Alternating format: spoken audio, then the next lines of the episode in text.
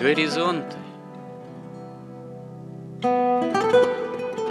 Авторская рубрика протерея Андрея Спиридонова и Георгия Лодочника. Люди, явления, события –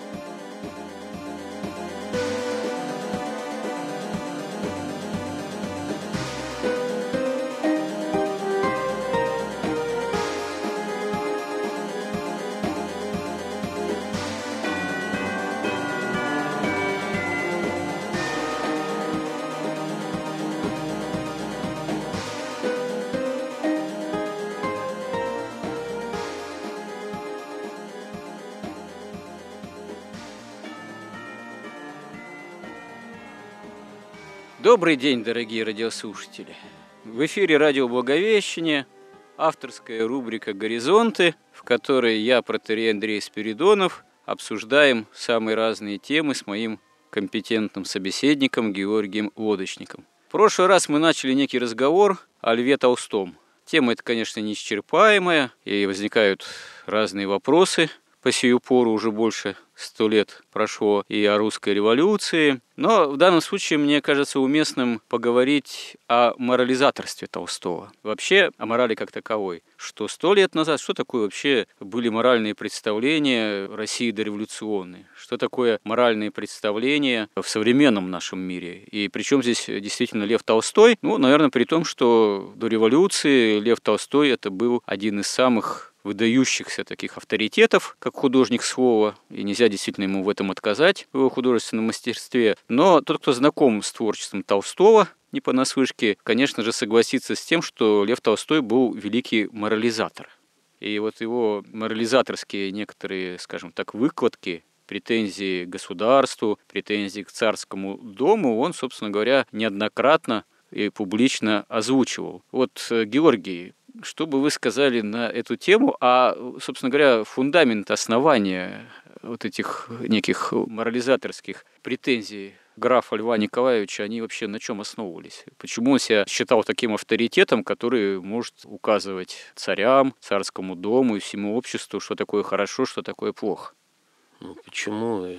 Ну, наверное, потому что он уже был признанным писателем, потому что он, в общем-то, создал свою религию и с точки зрения своей религии уже судил и царей, и как бы реальность. Но вот. мы можем сказать, что он действительно создал свою религию, или это была только некая попытка? Ну, это на самом деле, вот если начинать говорить о морали, то лучше всего начинать с того, вот мораль, вот она абсолютно или относительно? А в самом деле? Мораль, она объективно существует, вот эти моральные законы. Или это, как говорят там иногда люди прогрессивные, это некая система ценностей, выработанная в процессе эволюции для, так сказать, лучшего выживания в процессе... Обезьян. Вот, ну да, вообще. Ну а да. чтобы обезьяне выжить, разве ей нужны какие-то моральные кодексы? Но ведь допустим, любая либеральная мораль или там даже коммунистическая, которая ну, просто такая маргинальная составляющая либеральной морали, она ведь построена на чем? А как нам будет выгодней? Как правильно все поделить, как выжить, как больше заработать, как комфортнее пожить, ну, то есть выгода. То есть при этом понятно, что если каждый, сказать каждому, каждый за себя, все друг друга поубивают, поэтому переходит к коллективной морали. Мораль то есть, что надо жертвовать ради нации, потом ради человечества. Вот, но по сути дела, это все равно некая система ценностей, ну, которая по теории Дарвина позволяет популяции лучше выживать. Подождите, получается то что? Что само по себе вопрос убей, не убей, убивать, не убивать, он еще, как говорится, под вопросом же. А вот когда возникает опасность, что если всех будем подряд убивать, вообще всех поубиваем, никого не останется, тогда получается, что убивать все-таки неморально. Ну, невыгодно. Да. А так само по себе... Э, вот если мораль считать, что это нечто человеческое, выработанное эволюцией, то, конечно, там и получается. Там опять же мы возвращаемся к тому, что все построено на таком как бы всеобщем сговоре лицемерия, да, что все вынуждены притворяться, что это мораль, хотя все понимают, что, ну, даже как в «Брате 2», да, там фраза, что им все все равно, кроме денег, да, а все остальное нужно для того, чтобы вот это вот как бы страшная такая тайна, что ли, или реальность вот этого либерального взгляда или секулярного взгляда не обнаружилась в явном виде. Потому что если говорить там о христианстве и вообще любой религиозной, ну, по-настоящему морали, то, конечно, она исходит из того, что вот эти вот моральные, нравственные законы, это та твердь, та твердь, на которой все мироздание держится. Это высшие первопринципы. Вот даже там был такой, он может быть не очень популярный в христианской среде, там, Владимир Шмаков, да, он написал такую книжку «Закон синархии». Вот, и он объясняет интересно очень, что все мироздание построено по принципу иерархии и аналогии, и назвал это синархией. То есть, например, закон отражения есть высший, духовный, да, но он же есть оптический, а еще ниже механический, а вы чуть посередине психологический, психический. Вот. И если мы, например, здесь у себя вот на этом уровне иерархии бытия видим очень-очень много законов, да, то если мы идем вверх, то остаются какие-то ясные, простые первопринципы, которые определяют все строение мироздания. Вот эти первопринципы, это самые высшие, они и есть мораль. Ну да, ну так э, тогда мы приходим просто к выводу, что да, мораль она тогда мораль, когда есть Бог. Или как говорит Достоевский, если Бога нет, то все дозволено.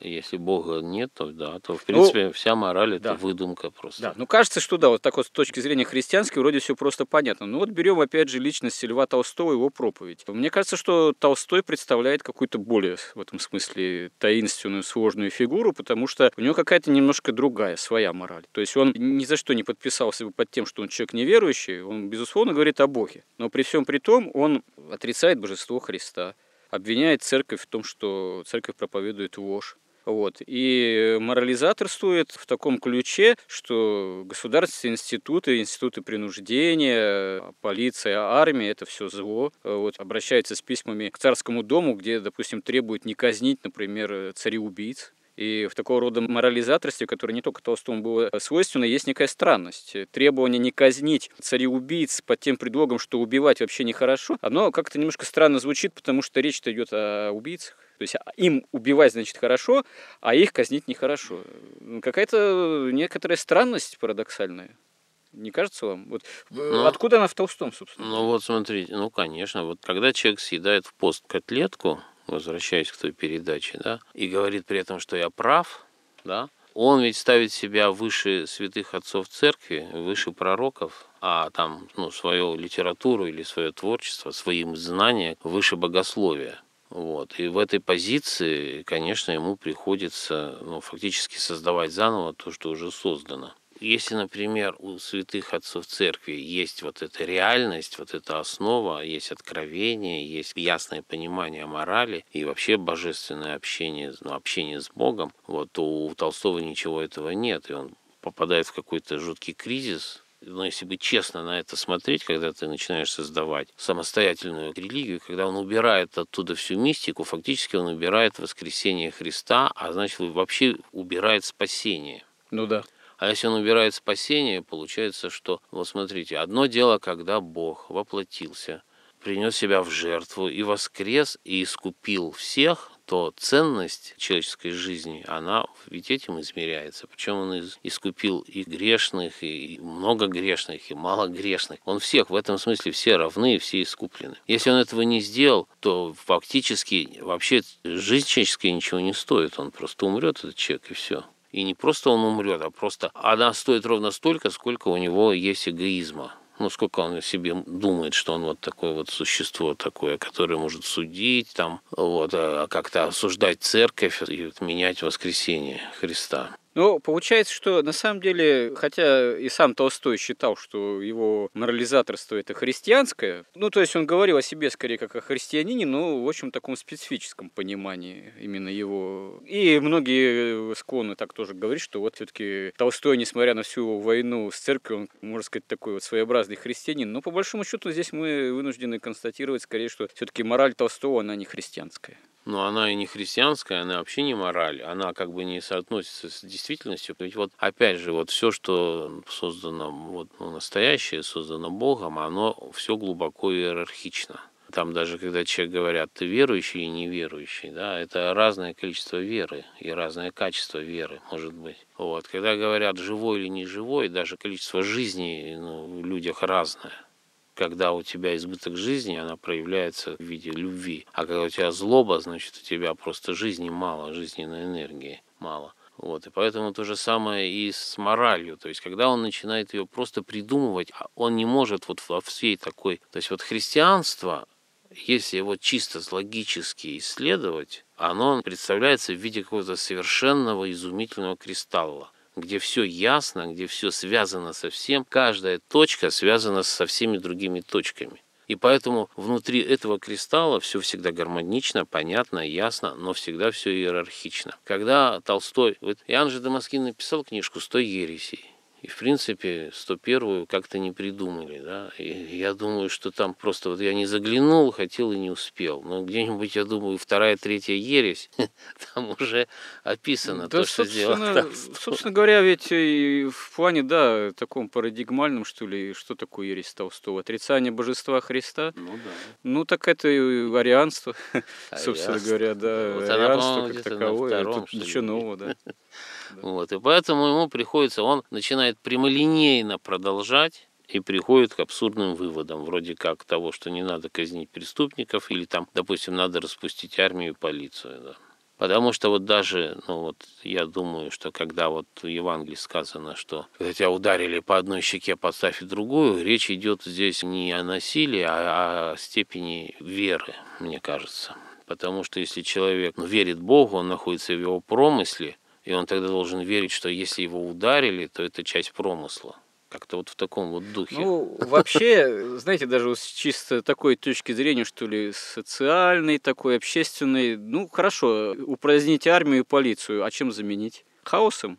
кровавой бани. Я как-то тут недавно случайно мне попались в электронном виде дневники одного современного такого ярого правозащитника, который просто-напросто в тюрьму на этой почве попал, потому что подпал под статью там, ну, разжигания там, национальной ненависти, там, пособничества терроризму и так далее. И вот что он пишет, переживая свое заключение. Он часто упоминает о некой своей такой совершенно ну, мучающей его ненависти ненависти ну, к ментам, выражаясь вульгарным языком, э, к охранникам э, и так далее. И вот он просто пишет, вот бы была моя воля, сейчас бы поставил бы во дворе эту тюрьмы гильотину и всех бы, всем бы бошки поотрубал. Э, хорошо, ну, потрубаешь ты головы всем тем, кто тебе ненавистен в правоохранительной системе. Дальше что делать-то? Создать новую правоохранительную систему, она будет лучше, а с чего бы? Человек остается тем же самым. Ну вот, кстати, вот эти все Майданы, они вот эту идею используют, только не говорят, что дальше. Да. Вот беда Толстого в том, что он, да, своим с ярким художественным авторитетом, он проповедовал вот это вот непротивление злу и так далее, а что он мог э, предложить взамен? Да ничего. И последующая революция это все и показала. Жалко, что он до революции не дожил. Чтобы он, было бы интересно знать, чтобы он на это все сказал бы. Вот. Боюсь, что, наверное, не принял бы тоже. Ну хорошо. А вот я хотел добавить, что мне кажется, что Толстой он оказался как бы между двух ну, стульев, да, или между двух каких-то иерархий, или между двух пирамид. То есть потому что вот вообще у человека есть свободная воля, есть должен быть критерий по которой эту волю применять, так или сяк, правильно, неправильно. И есть их, в принципе, всего два. Это истина и выгода. Истина предполагает существование Бога. И тогда ты должен ну, уже осознанно с Богом или делать, как Он хочет, или как не хочет, но это какое-то осознанное признание Бога, и ты понимаешь, что истина есть. А когда ты отказываешься и говоришь, что истины вообще нет, и нет и Бога, и если Он есть, никому нам неизвестно, как это все проявляется, остается только выгода. А на этом построена вся система Запада, вот вся либеральная, секулярная, все на этом построено, что только выгода есть.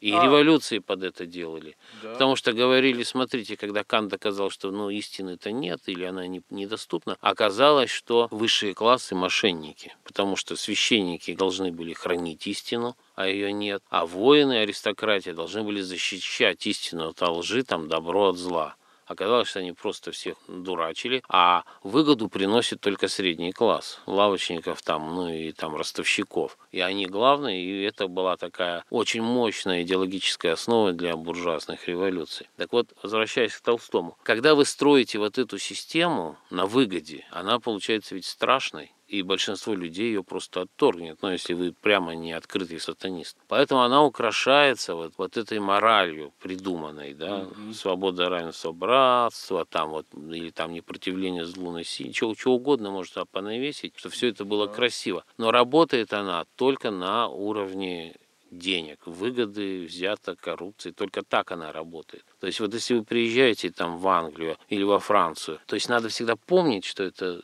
внутри-то деньги. В основании того, о чем вы говорите, лежат деньги, но вы не должны в этом признаваться. И вы не можете говорить, что нет, это ведь мы не из-за того бомбим там Сирию, что нам просто деньги надо, а из-за того, что это так правильно, там истина какая-то есть, там свобода, братство там и, и равенство. Но это все равно все прорывается. Даже на уровне расхожих фраз, типа ничего личного, только бизнес, да? Там, ну, да. Это же прямая иллюстрация то, о чем вы говорите. Вообще, да, возникает тут же очень серьезный вопрос, а в плане морали и идейности наше современное российское, русское общество, оно каково? Ну вот об этом поговорим в наших горизонтах в следующий раз. Храни Господь. Горизонт на радио Благовещение.